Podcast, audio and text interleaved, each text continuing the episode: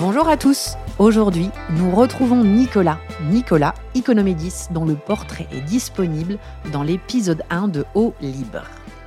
Nicolas est l'auteur de Nager en eau froide, bénéfices et risques pour la santé, dont vous retrouverez les détails dans la description de l'épisode. L'expert de l'eau froide en France.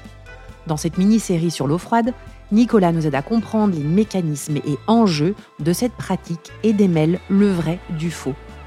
Il répond simplement à quatre questions essentielles pour que nous puissions tout connaître et appréhender cette discipline encore nouvelle et méconnue et la pratiquer en toute tranquillité. Première question. Quels sont les risques de la nage en eau froide? Deuxième question. Quelle préparation privilégiée pour la nage en eau froide? Troisième question. Quels en sont les bienfaits? Et enfin, quatrième question. L'équipement à avoir et adopter pour la nage en eau froide. Mais bien sûr et surtout, en cas de doute, prenez rendez-vous avec votre médecin qui sera à même de vous conseiller. Nicolas, déjà bonjour. Bonjour Charlotte. Alors, cette troisième question, quels sont les bienfaits de la nage en eau froide? Et là, je sais que c'est un vaste sujet parce que les bienfaits euh, sont nombreux, si je ne me trompe pas. Tout à fait, tout à fait. Alors les, bienfaits, euh, ils sont euh, sur la santé mentale et sur la santé physique. Ok. Alors sur la santé mentale, ils sont assez importants en fait. Euh, quand on rentre dans l'eau froide, on a une sécrétion de, de multiples hormones en particulier les, endorphines, qui sont les hormones du plaisir, et qui sont responsables de cette sensation de bien-être, de, euh, on se sent vif, on se sent énergique euh, quand on, sort de, euh, de la nage en eau froide.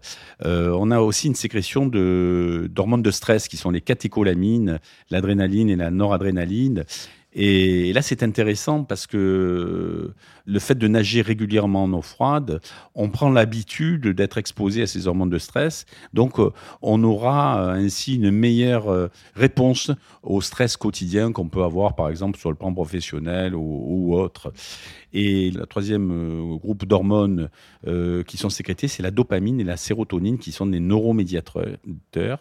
Et certaines équipes ont traité des dépressions graves par la nage en eau froide et, ça a marché. Il y a des publications scientifiques à ce sujet. C'est ce que j'allais te demander. Qu'est-ce qui est prouvé scientifiquement de, de ah versus c'est des case reports quand même hein, donc euh, mais euh, il faut savoir que les, les, antidépresseurs euh, sont souvent à base de dopamine ou de d'agonistes c'est-à-dire des, des, des, molécules qui sont proches de la dopamine ou inhibent la, la, captation de, la dopamine et, le fait de nager en eau froide et le fait de sécréter de la dopamine donc on comprend que ça peut ça peut traiter la dépression grave ils se sont basés là-dessus pour traiter des, des, malades qui étaient réfractaires au, traitement habituel.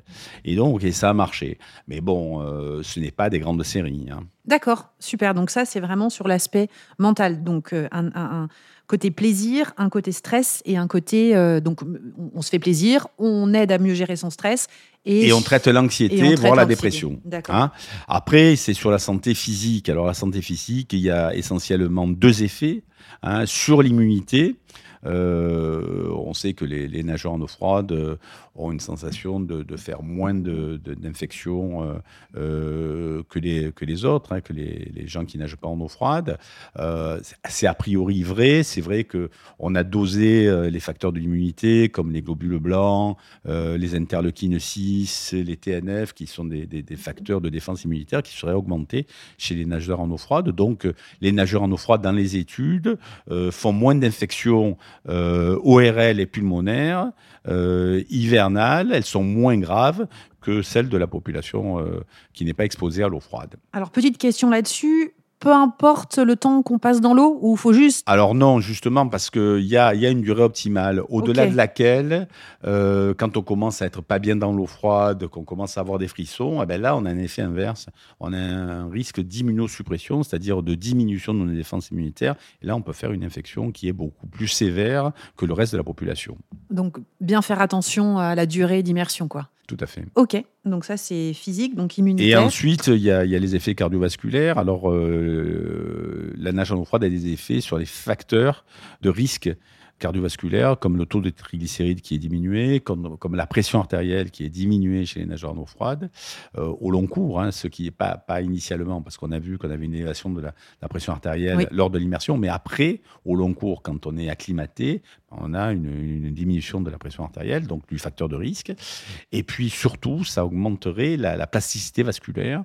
Alors qu'est-ce que c'est que la plasticité vasculaire? C'est quand on rentre dans l'eau froide, en fait, on a vu qu'on a un phénomène de vasoconstriction, de, contraction des vaisseaux périphériques. Et lors du réchauffement, on a une dilatation de ces vaisseaux périphériques. Et donc on retrouve, euh, grâce à ces températures différentes, extrêmes différentes, une motricité vasculaire qu'on a perdue dans notre société, puisqu'on est tout le temps hiver comme été, à une température ambiante à 20 degrés grâce à la climatisation ou le chauffage. Et donc, on n'est pas exposé à ces températures extrêmes. Et retrouver cette motricité vasculaire, ça permet de, lutter contre les maladies euh, vasculaires qui sont, euh, en particulier, l'artériosclérose. Hein. Donc ça aurait un effet bénéfique sur le risque cardiovasculaire lié à l'artériosclérose. Donc par exemple, moins de crise cardiaque, moins de... Moins de maladies euh, coronariennes, moins d'accidents vasculaires cérébrales. Ça diminuerait le risque vasculaire, oui. D'accord. Un troisième euh, bénéfice peut-être? Oui, alors il y, a bien sûr un effet ostéo-articulaire chez, les gens qui, ont de, l'arthrose ou des polyarthrites. Il y a un effet anti-inflammatoire, relaxant, euh, un peu antalgique et qui est, bien adapté à, ces gens-là. Hein. Quand on a un problème, euh, moi par exemple j'ai un problème de genou et c'est vrai que, que la nage en eau froide me, permet de faire cette activité physique sans problème et j'ai beaucoup moins de, de, de douleurs au genou depuis que je nage en, en eau froide.